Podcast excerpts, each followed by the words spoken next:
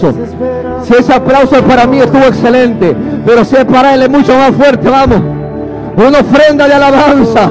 ¿Cuántos pueden decir gloria a Dios? Donde está el Espíritu de libertad. ¿Cuántos pueden decir gloria a Dios? ¿Cuántos pueden dar un grito de alabanza?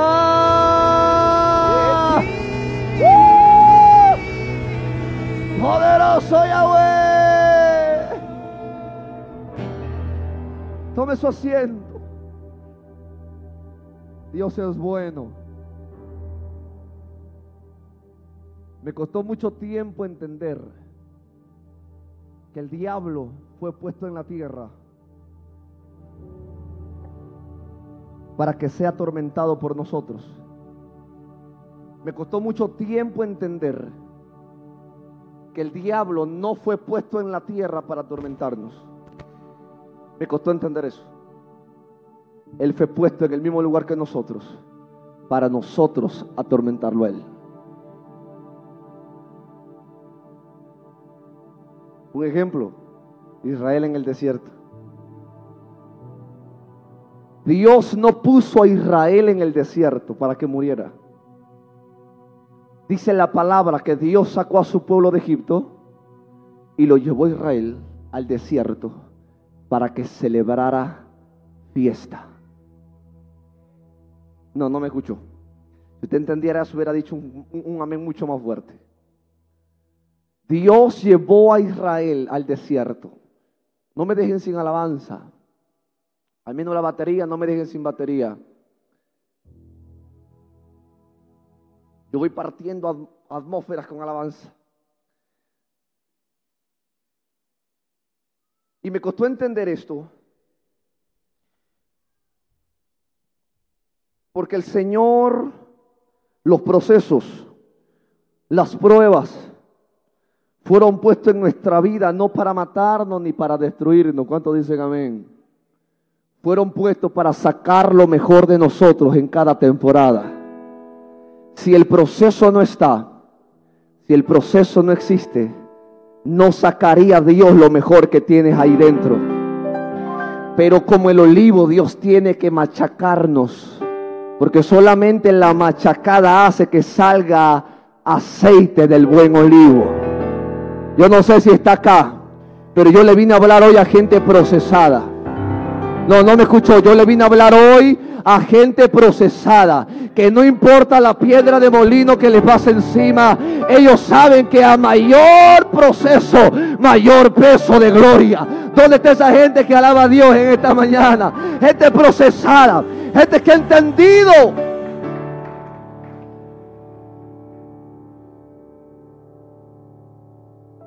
Créame que ministrar esta palabra, traerla el día de hoy fue un reto. Siempre que me toca predicar, yo subo al altar nervioso, aunque usted no lo crea, de replay. Pero siempre que me toca ministrar, me dan nervios. Porque no soy yo fluyendo con mis dones. Todo depende de Él. Si yo estuviera seguro de mis dones, no tuviera temor en subirme y, venir aquí adelante a este lugar a ministrarle. Pero estos días he estado ministrando la palabra y recién el día viernes papá me dice, te toca en el segundo servicio. Es como que el general llama a su guerrero y dice, bueno, te toca y te va a tocar hacerlo. Improvisado, pero ahí lo hace. Yo, aleluya. Y como buen soldado de Cristo, siempre el fusil armado para la guerra. ¿Cuántos dicen amén? Cristo te llamó a ser cabeza. Dile que está a tu lado, el Señor te llamó a ser cabeza. Cristo te llamó a ser cabeza y no cola. Por eso es que te lanza dardos a tus pensamientos. Pregúntame por qué. Porque como Él no tiene cabeza, porque el Señor aplastó su cabeza y la destruyó en la cruz del Calvario. Yo me imagino al diablo todo todo descabezado, ¿ah? todo sin cabeza. Por eso es que Él no tiene cabeza. Por eso entiendo que Él ataca nuestros pensamientos, porque Él necesita una cabeza para poder operar. Y como Él vio que nosotros somos cabeza, Él busca las cabezas que Dios puso ahora para dominarlas, para controlarlas y de esta manera Él poder operar en, este, en esta dimensión. Está aquí. Él ataca nuestra mente, nuestros pensamientos. Porque he aprendido que todo lo que tú causes en el mundo espiritual se materializará en el mundo físico. Yo no sé si ya están transmitiendo. Bueno, le doy la bienvenida a todos los que se conectan en la página Sembradores de Vida. Enviamos bendiciones desde acá, Guayaquil, Ecuador, a todos los que se están conectando. El apóstol Pablo dijo que las cosas que no se vieron que nunca nadie vio son, los que, son las que ahora existen. Y yo quiero ir introduciéndome en la palabra porque yo le quiero hoy enseñar cómo vivir en la dimensión eterna de Dios. ¿Cuál es la importancia de vivir en la dimensión eterna de Dios? Que en la dimensión eterna de Dios, no importa lo que pase en nuestro entorno, siempre tendremos victoria. No, no me escuchó. No importa lo que pase en nuestro alrededor, siempre tendremos victoria. Porque en esa dimensión eterna hay victoria. Porque esa dimensión eterna fue ganada. Porque esa dimensión eterna fue conquistada. Porque esa dimensión eterna hoy la gobernamos. Por eso es que usted y yo somos eternos. Lastimosamente este cuerpito caribeño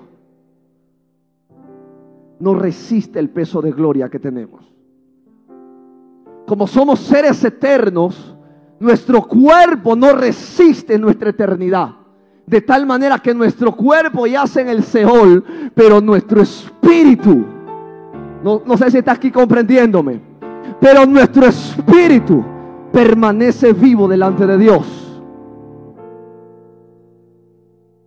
Repito, Pablo estableció un principio y era que las cosas que hoy se ven vinieron de la dimensión donde no se veía. Pero el hecho que no se veía no quiere decir que no existía. O yo no sé si tú estás entendiendo en esta mañana lo que te estoy trayendo.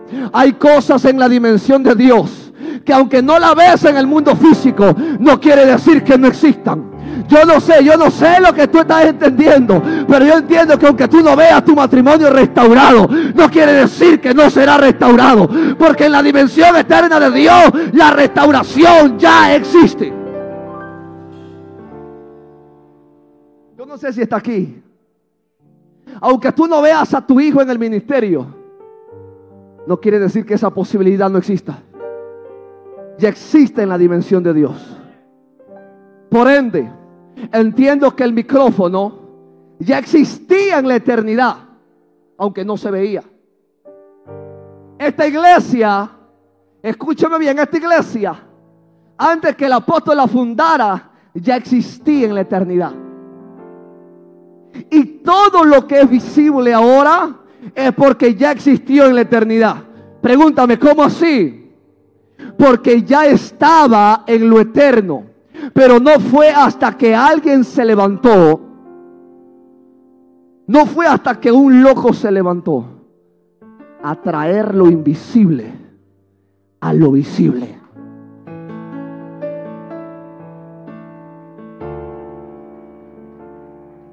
Por eso entiendo que el apóstol Pablo dice que nosotros ya fuimos bendecidos con bendiciones en el mundo espiritual. Las bendiciones que tú estás pidiendo a Dios ya existen en la eternidad. Lo que tú le estás pidiendo a Dios ya existe en la eternidad. El matrimonio que tú anhelas ya existe en la eternidad. El hijo que tú pedías ya existe en la eternidad. Solamente falta gente loca y arriesgada que venga y sustraiga lo que la eternidad tiene y lo materializa en la tierra por medio de la fe. Está aquí. Por eso es que todas las bendiciones ya existen. Solo faltan locos que la materialicen por medio de la fe. Yo no sé, pero en el mundo espiritual yo veo aquí bendiciones que se van a comenzar a manifestar en los próximos días. Ah, si tú entendieras que tienes un profeta delante de ti, yo vine a decirte que antes que termine el 2020 hay bendiciones que aunque no las ves, van a comenzar a verlas. Porque Dios ha preparado cosas que oído no yo ni yo vio, la ha preparado para los que le creen, para los que le aman. Ahora, ¿cuál es el paso para que se materialicen las bendiciones de Dios? ¿Cuántos quieren bendiciones materializadas? El paso para que lo invisible de Dios se materialice en la tierra es por medio de la fe. El pastor creo que habló hoy en la mañana sobre el justo por la fe vivirá. Y yo quiero seguir con esa línea. Porque lo que hace que las bendiciones espirituales, que están invisibles, pero que existen, se materialicen en la tierra, es la fe. ¿Cuántos quieren un carro? Una casa. ¿Cuántos están orando por una casa? ¿Cuántos están orando por un mejor empleo? Ya existe. ¿Cuántos quieren materializar eso que ya existe? Poquitos. ¿Cuántos quieren materializar eso que ya existe? Entonces tú necesitas fe.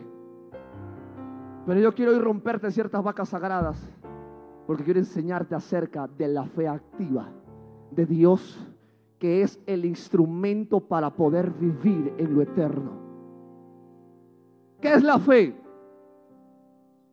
Fe es creer en algo que aunque mis ojos no lo vean, yo sé que existe porque un día lo oí que salió de la boca de Dios. No, no me entendió. Fe es algo que no veo, pero que sé que existe porque oí que salió de la boca de Dios. Wow. Veo gente perdiendo el tiempo, teniendo fe en cosas que Dios no ha dicho. ¿Cuántas veces ¿Cuántos tuvimos familiares que se murieron? Experimentamos la muerte de un familiar. Cuando nos enteramos que estaba grave, nos pusimos o no nos pusimos a orar. Y pusimos en práctica la fe, ¿o no? Pero ¿sabes qué? La fe mal fundamentada trae desaliento. Porque si el propósito de Dios es que esa persona parta, tu fe es inútil. Está aquí. Yo he tenido fe para muchas cosas pero no se han cumplido. Porque te he perdido el tiempo poniendo mi fe en algo que Dios no ha dicho. Está aquí. La fe es creer que se hará lo que Dios dijo que se haría. Fe es creer, creer que se hará lo que Dios dijo que se haría. Es más, para tú poder tener el cumplimiento por medio de la fe, primero necesitaste o necesitas oír lo que salga de la boca de Dios. Está acá. La fe no es una varita mágica que tienes en la mano y te concede los caprichos que tú quieres. Tampoco es la herramienta que evita el día malo voy a tener fe para no tener el día malo. No, la fe es la que te ayuda a permanecer en el día malo. ¿Por qué? Porque a pesar de que alrededor tuyo pasen siniestro, tú permaneces en lo que salió de la boca de Dios. Y podrás decir, no moriré, sino que viviré, porque Jehová dijo que viviré. Hay gente que ha malinterpretado tu fe por tus adversidades. Porque si te ven en problema, automáticamente establecen que es por falta de fe. Y viceversa. El estar en prosperidad y en abundancia no significa que hayas tenido o que tengas fe. Está aquí. Entonces, ¿qué es la fe? Pregúntame, ¿qué es la fe, pastor? La fe tiene tres dimensiones. Diga conmigo, la fe tiene tres dimensiones. Oír, obedecer y permanecer. Repita conmigo, oír, obedecer y permanecer. Hay gente que oyó lo que Dios dijo que haría, pero nunca obedeció la palabra y nunca permaneció en la palabra. Hay gente que oyó lo que Dios dijo, que obedeció la palabra, pero no permaneció en ella. Un ejemplo, profeta, Pedro, oyó la palabra, ven, caminó porque obedeció, pero no permaneció caminando en las aguas. Está aquí. Wow. Entonces, yo quiero ir al primer punto. Lo primero para que tú actives tu fe es oír. Di conmigo, oír. Oír la palabra del Padre, porque todo empieza con una palabra. Todo empieza con una palabra. En el Génesis se repite y dijo Dios, sea la luz y fue hecha la luz. Y dijo Dios, hágase bestia del campo y se hicieron. Y dijo Dios, yo no sé si tú estás oyendo aquí, pero una palabra es la que tú necesitas oír. Por eso dijo, solamente maestro, di una palabra y mi hijo sanará. La fe comienza por dónde? Génesis 2.7. Dice así, entonces el Señor Dios formó al hombre del polvo de la tierra y sopló en su nariz el aliento de vida y fue el hombre un ser viviente. Note lo que dice, y formó Dios al hombre. Yo le pregunto, ahí dice que Dios creó al hombre,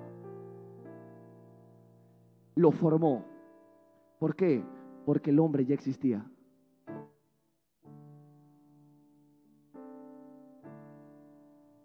Y recalco que aunque tú no veas que tu proceso haya terminado, el cielo ya declaró que hace tiempo tu proceso terminó.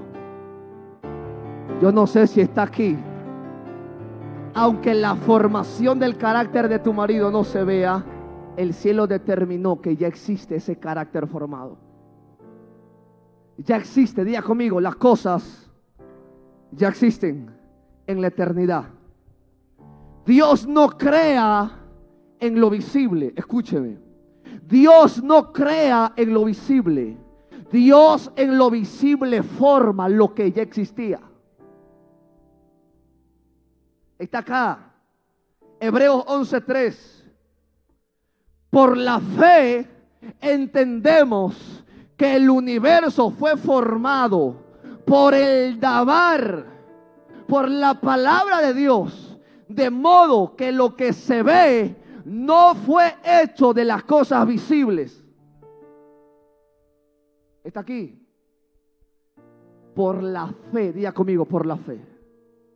Entendemos haber sido constituido el universo por la palabra de Dios. Porque las cosas que hoy existen no se hicieron de lo que se veía, sino de lo que no se veía. Estoy poniendo base para lo que te voy a soltar más adelante. Antes, repito, que el micrófono fuese formado, ya existía. Mis ojos no lo veían hasta que un loco tuvo el poder del dabar. Pregúntame, ¿qué es el dabar? Es el poder creativo para yo hablar y el cielo crear. Pero ¿quién tiene el poder para hablar y que el cielo cree aquellos que tienen fe? Toda persona que vive en la dimensión eterna puede lanzar una palabra y automáticamente el cielo crea. Está aquí. Hay gente en esta casa que va a traer a la tierra lo que no se ve, pero que ya existe. Es más, hoy te transfiero autoridad de fe. Los discípulos dijeron, maestro, aumentanos la fe. Yo vengo hoy a transferirte fe. Yo vengo hoy a transferirte fe para que comiences a traer la cosa de la eternidad y la manifiestes en la tierra. Dile que está al lado tuyo todo lo que tú quieres y lo que tú necesitas está en la eternidad. Ahora tú pregúntale, ¿cómo lo traigo? Pregúntale, pregúntale, ¿cómo lo traigo? Dile, por medio de la fe. ¿Cómo comienza la fe? Por el oír qué? Una palabra de Dios. Romanos 10, 17. Así que la fe viene por el oír. ¿El oír qué? La palabra de Dios. ¿Sabes por qué no podemos manifestar el poder creativo de cosas nuevas? Porque andamos imitando lo que ya otros hicieron. Alaba. ¿Sabe por qué no podemos crear cosas nuevas? Porque andamos imitando, queriendo parecernos a modelos que ya existen. Cuando Dios lo que quiere es manifestar algo nuevo en tu vida.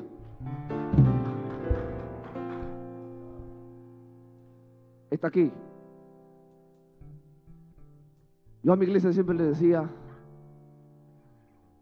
y siempre le digo, que yo necesito que mi gente comience a crear cosas que nadie más ha creado que comience a manifestar cosas que nunca nadie ha manifestado. Que comience a creer en cosas que nunca antes había creído. Está aquí porque tenemos un Dios de cosas imposibles. Está aquí. La mayor parte de nosotros debemos ser conscientes de que hemos perdido la fe. Y aunque muchos de nosotros no querramos aceptar, somos expertos de hablar de fe, pero mediocres al momento de manifestarla. A veces somos expertos en enseñar lo que no practicamos y lo que no vivimos.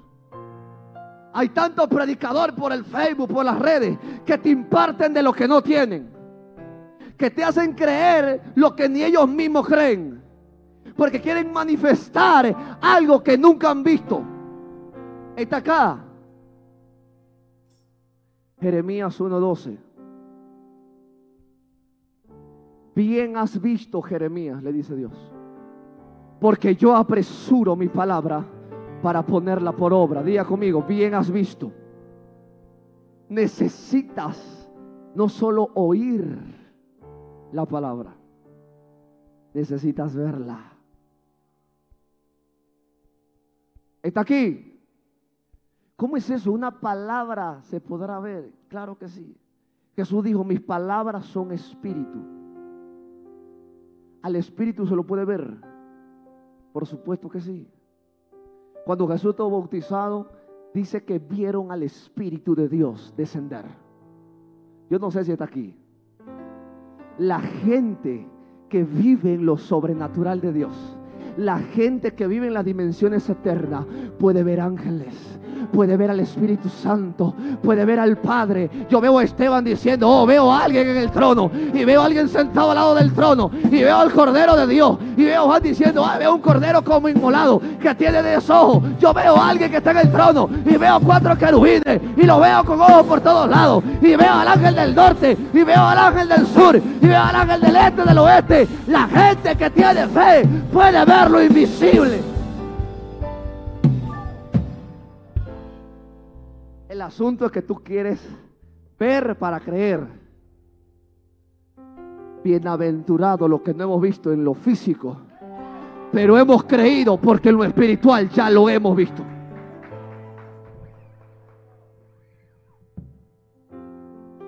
Bendito Dios. Extienda su mano sobre mí y diga, Ayúdalo, Señor. Señor, ayúdame. Nosotros somos causantes de que muchos pierdan la fe. ¿Sabes por qué? Porque no la manifestamos. Estamos en el kairos de Dios. Pero en el kairos del Dabar, el rema ya pasó. La palabra hecha vida ya pasó. La palabra escrita ya pasó. Ahora es el tiempo del Dabar de Dios. De poder hablar y que el cielo cree. Y mayores cosas que yo hice harán en mi nombre, dijo Jesús. Cosas que no estaban escritas, pero que se harían porque ya existían. Está aquí. Dios me decía, el mundo ha dejado creer a la palabra profética porque el cristiano predica de una fe que ni ellos mismos profesan. Dile que está a tu lado, no me prediques más. Dile, dile, no me prediques más. Y modélame a Cristo. Yo no sé, pero le voy a romper otra vaca sagrada. Por mucho tiempo, y esto lo ven en la reunión de los pastores, por mucho tiempo se ha predicado que Cristo viene. Yo creo que Cristo viene. Pero en vez de estar predicando que Cristo viene, comiénzame a modelar el Cristo que ya vino a tu vida.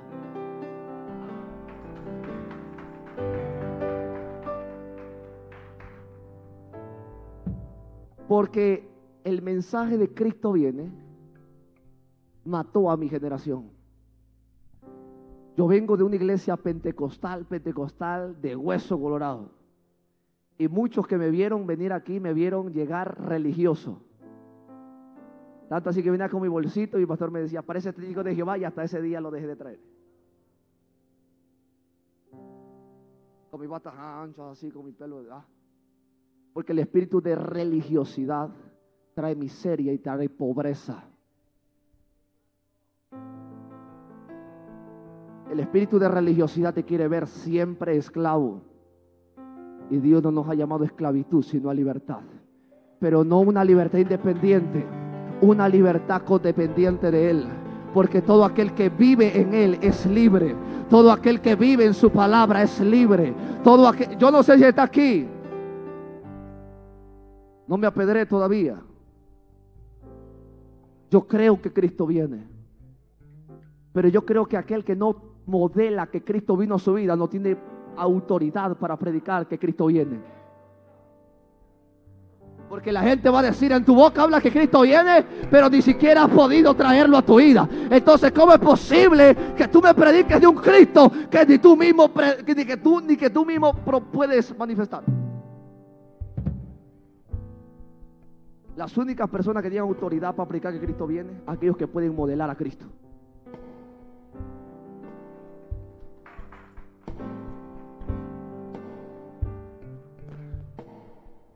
No sé, pero los atrás están serios. Les estaba colgando la vaca sagrada. Cristo viene. No me escuchó. Cristo viene. Pero mientras Él viene, pongámonos a hacer lo que tenemos que hacer aquí en la tierra. ¿Sabes por qué el mensaje de Cristo viene mató mi generación? Porque mientras mi generación quería estudiar, prepararse, formarse, le predicaron que Cristo viene. Ya no estudies, Cristo viene. Ya no te prepares, Cristo viene. Ya no que termine la universidad, Cristo viene. Y entonces parecemos estúpidos, discúlpeme la palabra, pero estúpido le dijo Pablo a los Galatas. Parecemos estúpidos, criticando el gobierno por las malas decisiones, porque la iglesia nunca se posicionó en el lugar de gobierno que siempre fue de ella en el principio.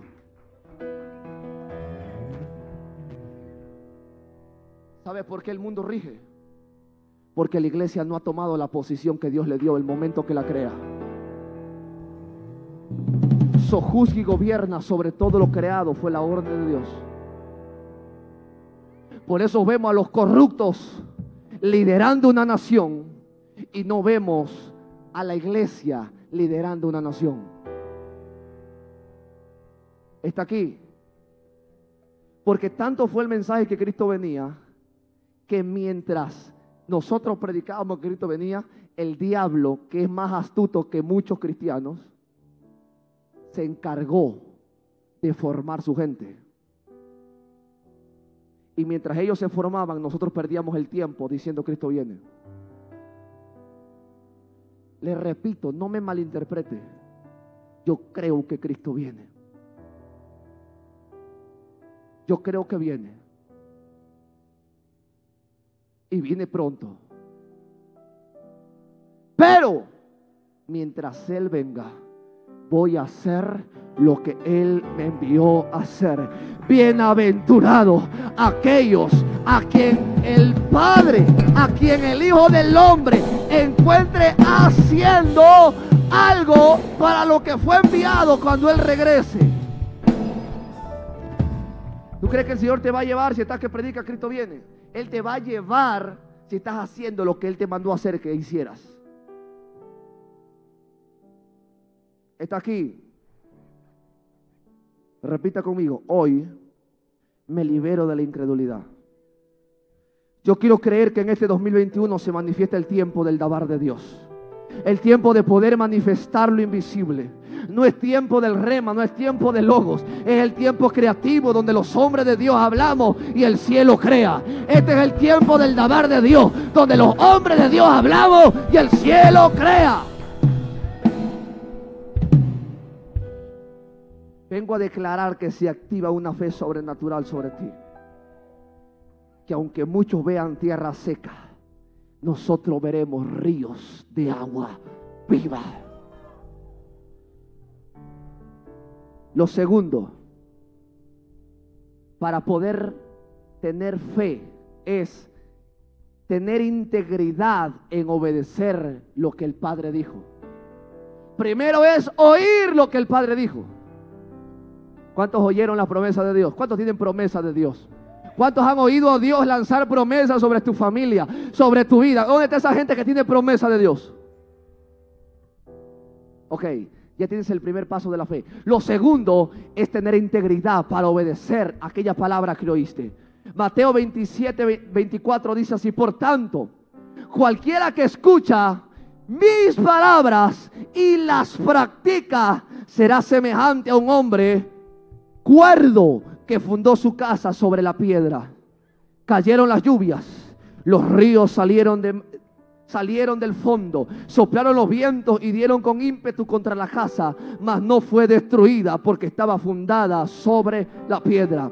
Pero cualquiera que oye estas instrucciones que doy y no las pone por obra, será semejante a un hombre insensato que construyó la casa sobre la arena porque cayeron las lluvias, los ríos salieron, soplaron los vientos, dieron con ímpetu contra aquella casa, la cual se desplomó y su ruina fue grande. El Señor está comparando el reino de los cielos, el reino invisible, con una parábola por medio de la fe. El verso 24 dice que vinieron ríos, soplaron vientos, lo cual me muestra que a pesar de que obedezcas, van a venir vientos, van a venir huracanes, van a venir problemas. Pero si yo obedezco y todo me va mal, nadie dijo que si obedecía no te iba a ir mal. Lo que Dios dijo es que si obedecía, lo que viene no te va a hacer caer. Lo que Dios dijo es que si obedecía, no importa la turbulencia que venía, tu casa iba a permanecer de pie.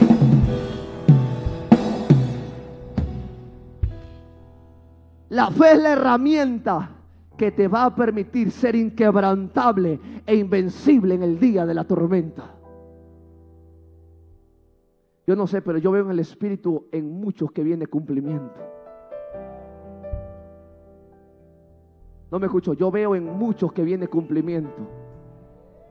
Pero ¿sabes por qué? No porque tienes una palabra profética. Porque conozco gente con palabra de desencajando en lo que Dios quiere hacer. Veo gente con palabra profética que están en el Seol, que están en la tumba y que nunca vieron esa palabra cumplirse. Está aquí. El problema de la gente es que anda corriendo detrás de la profecía. Y viene un profeta y como que se alocan. Cuando vienen a mí, comiencen que, que, que profetíceme, que míreme que tengo. Le digo, a ver, papito, yo no soy brujo primero. Hay que se me pare y me dice, profeta, míreme, ¿qué tengo? Cara de gran tribulación, le digo. Busca congregarte, busca ayunar, leer la palabra. Está aquí. Y no sé si me ven cara de brujo o qué, pero los profetas no somos brujos que puedes manipular con una ofrenda o a tu antojo. Yo creo en la honra, no en la manipulación de la ofrenda. Yo predico no por ofrenda, yo predico por diseño. Está aquí. El pueblo de Israel tenía una palabra profética, pero no tenía el corazón. Porque lo único que va a permitir que la palabra profética se cumpla en tu vida se llama obediencia. Si sientes o no sientes, si te profetizan o no te profetizan, si te ponen las manos o no te las ponen, si eres fiel y obediente a lo que la palabra dice, no importa donde el diablo te meta, no importa donde el diablo te esconda, ahí el Padre enviará a los ismaelitas que te saquen de la cueva y te lleven al propósito. Si andas en obediencia a lo que el Padre te ha mandado hacer. No importa donde el diablo te quiera meter, donde te meta, ahí estará Jehová para bendecirte. Está aquí. Y termino con este punto, tercero. Estoy acortando el segundo. Ya me dijeron 10 minutos, pastor. Me someto. Tercero, permanecer sin desmayar en la paternidad de Dios. La fe tiene tres dimensiones. Primero, oír una palabra. Solo basta oírla, basta obedecerla. Si el Señor dijo, lánzate que yo te voy a prosperar, lánzate que Él te va a prosperar. Si Dios te dijo, lánzate a emprender que yo te voy a bendecir, lánzate a emprender porque la palabra ya fue dada. Falta que tú en fe comiences a obedecer y a caminar sobre la palabra que el Padre ya lanzó en tu vida. Y lo tercero, es permanecer. Porque muchos oyen, obedecen, pero llega el tiempo, plaquean y caen. ¿Cuántas veces has tenido fe? Has oído y estás ansioso. Y oyes en un congreso una palabra y te desatan una palabra. Y el primer mes estás expectante de lo que Dios va a hacer. Pero como no viste el cumplimiento, no permaneciste. Y lo que te va a hacer alcanzar, día conmigo, es la permanencia. Lucas 22, 31. Dijo también el Señor, Simón, Simón, Satanás os ha dado para zarandearos como a trigo. Pero yo he rogado por ti. ¿Para qué? Para que tu fe no falte. ¿Por qué Jesús quería que la fe de Pedro no falte? Porque Jesús estaba interesado de que Pedro permanezca en la palabra que él le había dado que Él tenía las llaves para abrir las puertas de los cielos y traer lo invisible a lo visible. Te va a zarandear. Jesús rogó para que la fe no le faltara, de tal manera que a pesar de la zarandeada pueda permanecer firme e inamovible por medio de la fe. Porque para que Pedro haya hallado la bendición de Jesús, ¿Cuál fue la bendición? Imagínense, qué privilegio que Jesús ruegue por nosotros. ¿ah? Para que Él haya tenido ese privilegio, es porque alcanzó algo llamado misericordia.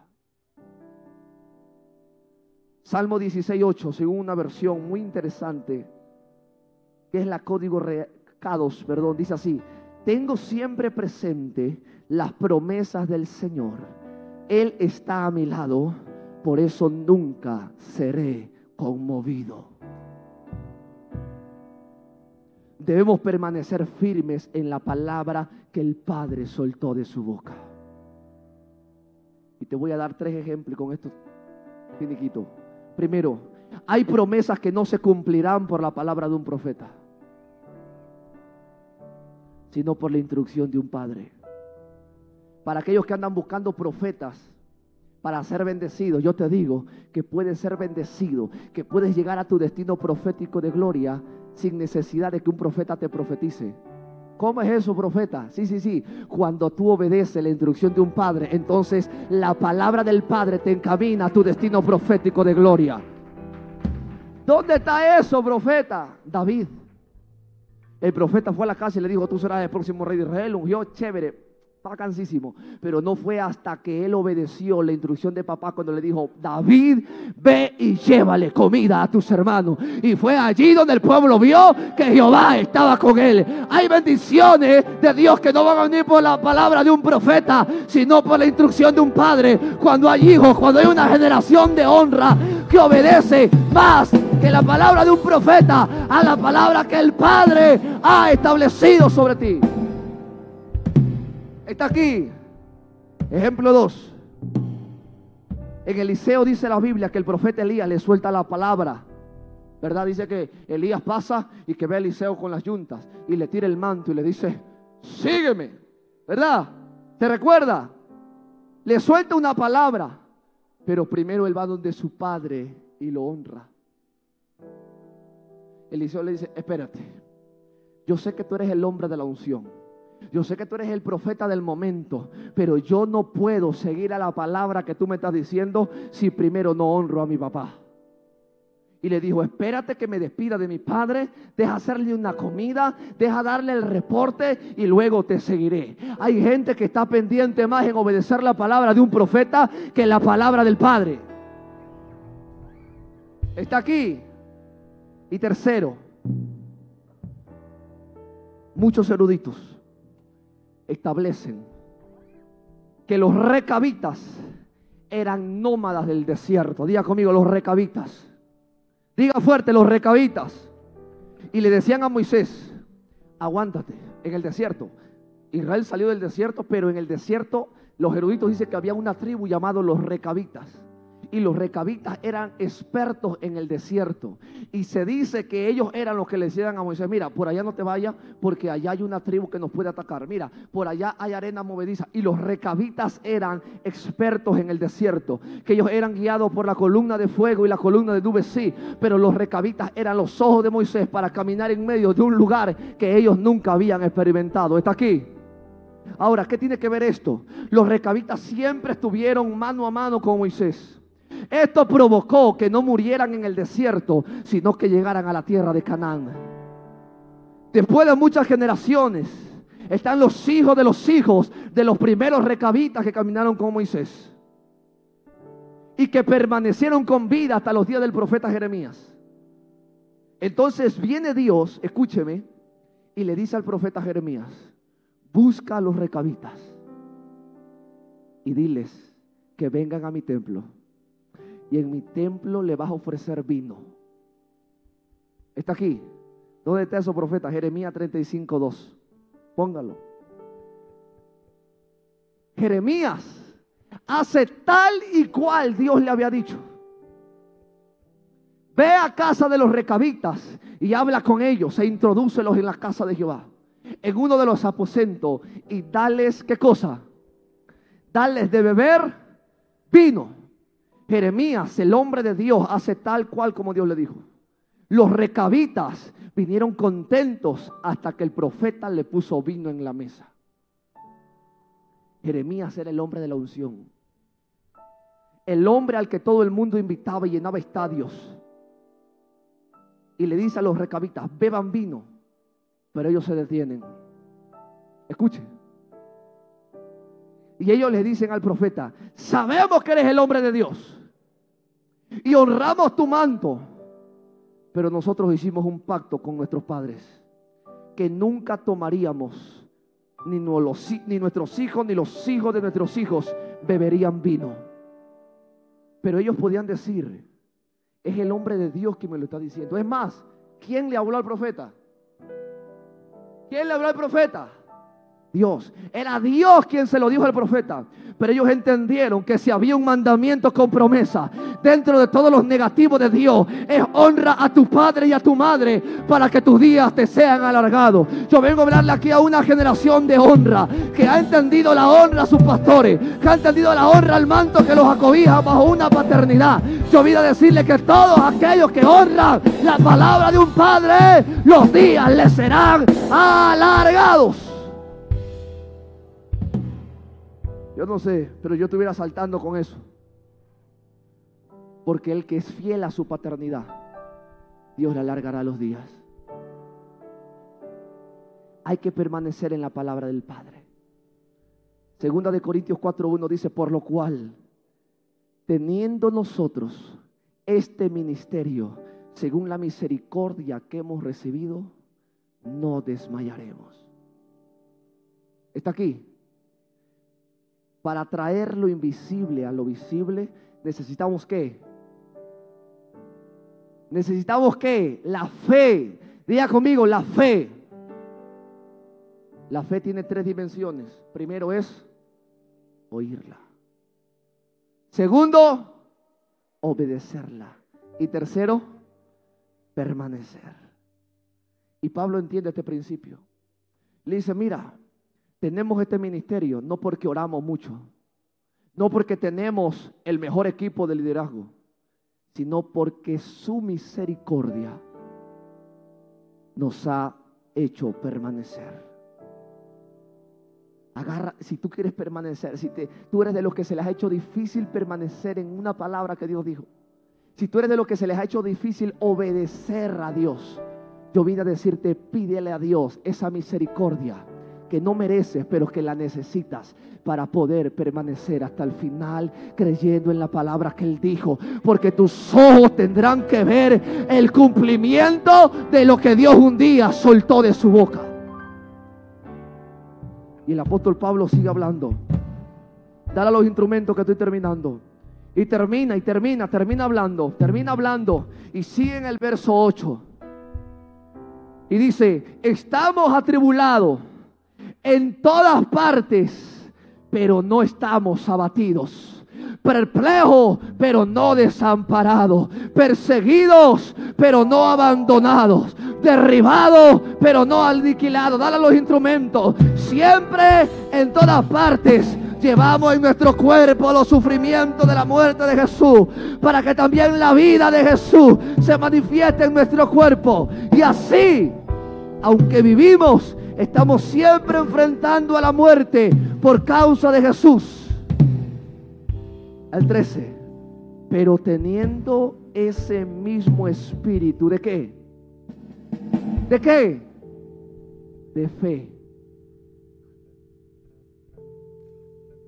Del que dice la escritura, creí y por eso hablé también nosotros creemos y por lo tanto hablamos. Y nosotros sabemos que aquel que resucitó al Señor Jesús nos resucitará con Él y nos reunirá a su lado junto con ustedes. Yo no sé si está aquí. El que persevera hasta el fin, este recibirá la corona que le fue prometida. Ponte sobre tus pies. Aunque tus ojos naturales no vean aunque tus ojos naturales vean escasez en tu casa, aunque tus ojos naturales vean miseria en tu familia, yo vine a decirte hoy que le sonrías a tu proceso, porque lo que tú ves es temporal. Levante la mano, ¿cuántos están viendo crisis económica en sus casas? ¿Cuántos están viendo enfermedad en su casa? ¿Cuántos están viendo rupturas emocionales en su casa? ¿Cuántos están viendo al espíritu de depresión obrar en, su cuerpo? Yo vine a decirte que perseveres en lo que Dios te dijo. Porque lo que tú estás viendo hoy es temporal. Porque la palabra dice que lo que no se ve es lo que permanece para siempre. Póngame el último verso. Segunda de Corintios 4 del 16 al 18. Hay padres que todavía están viendo a sus hijos llegar borrachos a la casa. Hay padres, hay esposas que todavía ven a sus esposos llegar borrachos a casa. Hay mujeres que todavía están viendo, están viendo el maltrato intrafamiliar dentro del hogar. Hay esposos que todavía están viendo rebeldía en sus esposas. Pero dile al que está a tu lado, no desmayes. Oh, Shikaprama. Dile, no desmayes. Por tanto, no desmayamos. Antes, aunque nuestro hombre exterior se va desgastando, el interior, no obstante, se renueva día a día. El siguiente. Porque esta leve tribulación momentánea produce en nosotros cada vez más peso de gloria. ¿Cuántos quieren peso de gloria? Resiste hasta el final. Aguántate, manito, porque va a venir la promesa. Y quédate con este verso. No mirando nosotros las cosas que se ven. Miren lo que Pablo está hablando locura. Te está diciendo la palabra que veas lo que no se ve.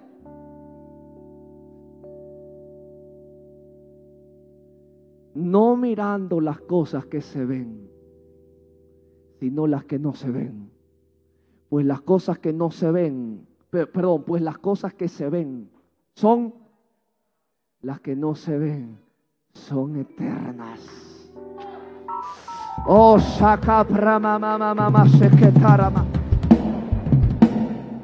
Yo le pido a los líderes que puedan pasar la mesa aquí. Puedan pasar los pastores. Yo vengo a desatar hoy sobre tu vida. Vengo a transferir el poder de la fe.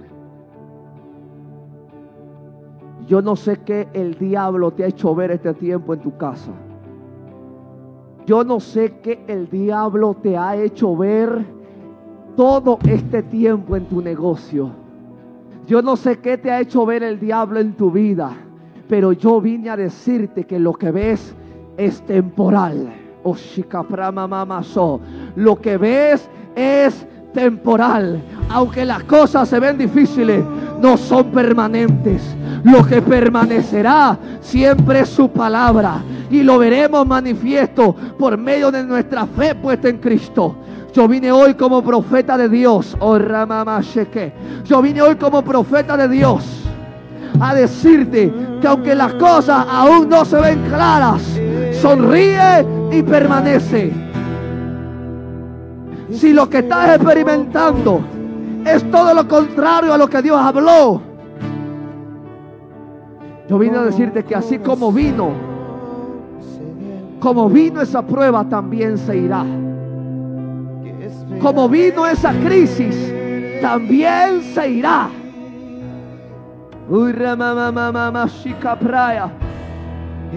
Vamos, adora a Dios, adore a Dios, adore a Dios. Desesperado por ti. La fe es la que te permite vivir en las dimensiones eternas. Con un corazón Vamos, adora, adora, no por lo que tienes, sino por lo que vas a recibir. Hoy su sangre anula la depresión.